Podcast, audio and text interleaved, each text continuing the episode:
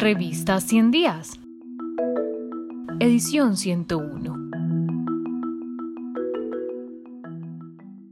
¿Cuáles han sido los avances en la lucha contra la desaparición forzada en México?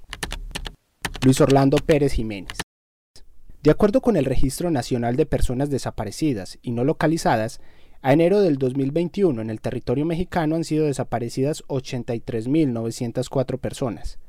Más del 90% de las desapariciones se han realizado durante el periodo conocido como la Guerra contra las Drogas, que inició en el año 2006 y ha continuado hasta la actualidad. Dicha guerra se ha caracterizado por la incursión de las Fuerzas Armadas en tareas de seguridad pública e investigación de delitos relacionados con el narcotráfico. En efecto, la militarización del 75% del territorio elevó los niveles de violencia y aumentó la denuncia de graves violaciones a los derechos humanos por parte de las Fuerzas Armadas. Por ejemplo, la tortura como estrategia de investigación criminal aumentó a más del 70%. Esta política fallida de combate contra las drogas no ha terminado en México y se ha profundizado con la reforma constitucional del presidente actual, Andrés Manuel López Obrador, quien ha destinado mayores recursos humanos, legales y financieros a la militarización del país. No obstante, desde el año 2009 hasta la actualidad, los familiares de personas que han sido desaparecidas se han organizado para denunciar y exigir la presentación con vida de sus tesoros, como suelen nombrar a sus familiares los cientos de mujeres que impulsan estas acciones.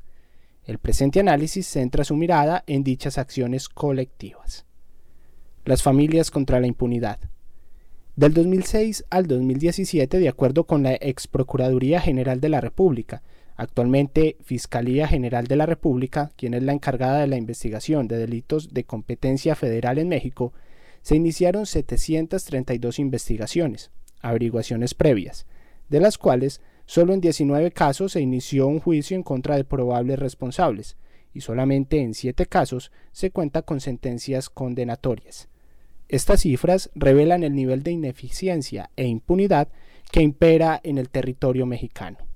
Por su parte, la Comisión Nacional de Derechos Humanos en México, organismo con capacidad de emitir recomendaciones no vinculantes a las instituciones que violan los derechos humanos, durante la década del 2007 al 2017 emitió 60 recomendaciones frente a casos en los cuales 239 personas fueron víctimas de desaparición forzada y cuyos responsables resultaron ser las Fuerzas Armadas y la policía de los tres niveles de gobierno en el país.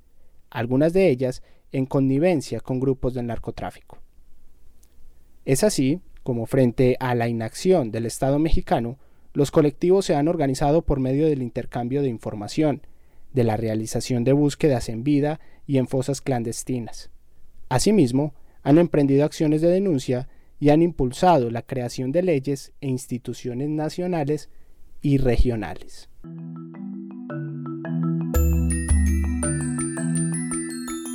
Si quieres terminar de conocer este artículo, ingresa a nuestro sitio web www.revistaciendiascinep.com.